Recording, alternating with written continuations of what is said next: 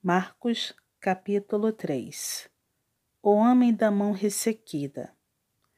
De novo entrou Jesus na sinagoga e estava ali um homem que tinha ressequida uma das mãos.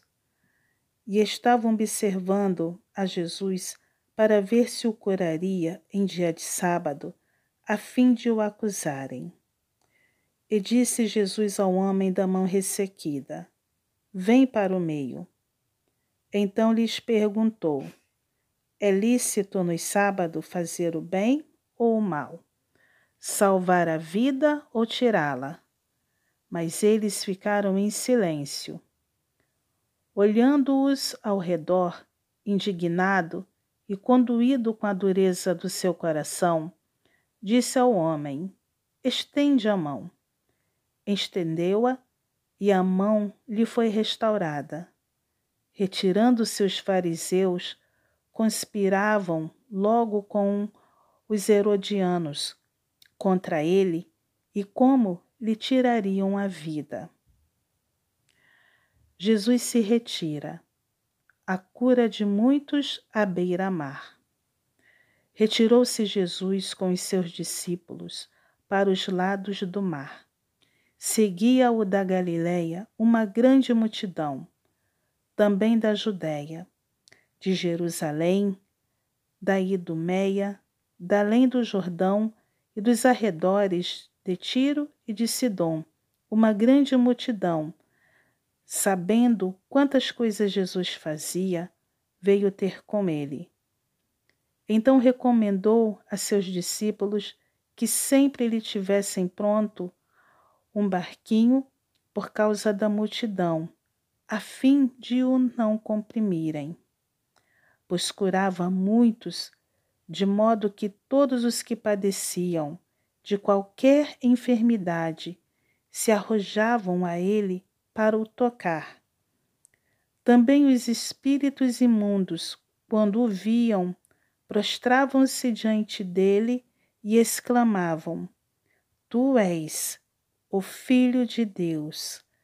Mas Jesus lhes advertia severamente que o não expusessem à publicidade. A escolha dos doze apóstolos, os seus nomes. Depois subiu ao monte e chamou os que ele mesmo quis e vieram para junto dele. Então designou doze para estarem com ele e para os enviar a pregar e a exercer a autoridade de expelir demônios.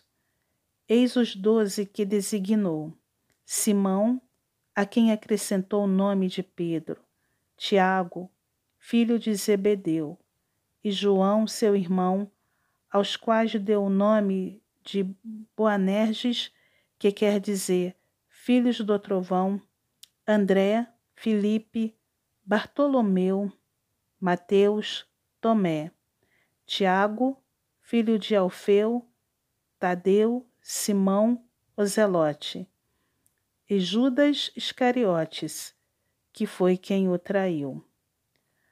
A blasfêmia dos escribas. Então ele foi para casa. Não obstante, a multidão afluiu de novo, de tal modo que nem podiam comer. E quando os parentes de Jesus ouviram isto, saíram para o prender, porque diziam: está fora de si. Os escribas que haviam descido de Jerusalém diziam: Ele está possesso de Belzebu e é pelo maioral dos demônios que espere os demônios. Então Convocando-os, Jesus lhes disse, por meio de parábolas: Como pode Satanás expelir a Satanás? Se um reino estiver dividido contra si mesmo, tal reino não pode subsistir. Se uma casa estiver dividida contra si mesma, tal casa não poderá subsistir. Se, pois, Satanás se levantou contra si mesmo e está dividido, não pode subsistir, mas perece. Ninguém pode entrar na casa do valente para roubar-lhe os bens sem primeiro amarrá-lo, e só então lhe saqueará a casa. Em verdade vos digo que tudo será perdoado aos filhos dos homens, os pecados e as blasfêmias que proferirem.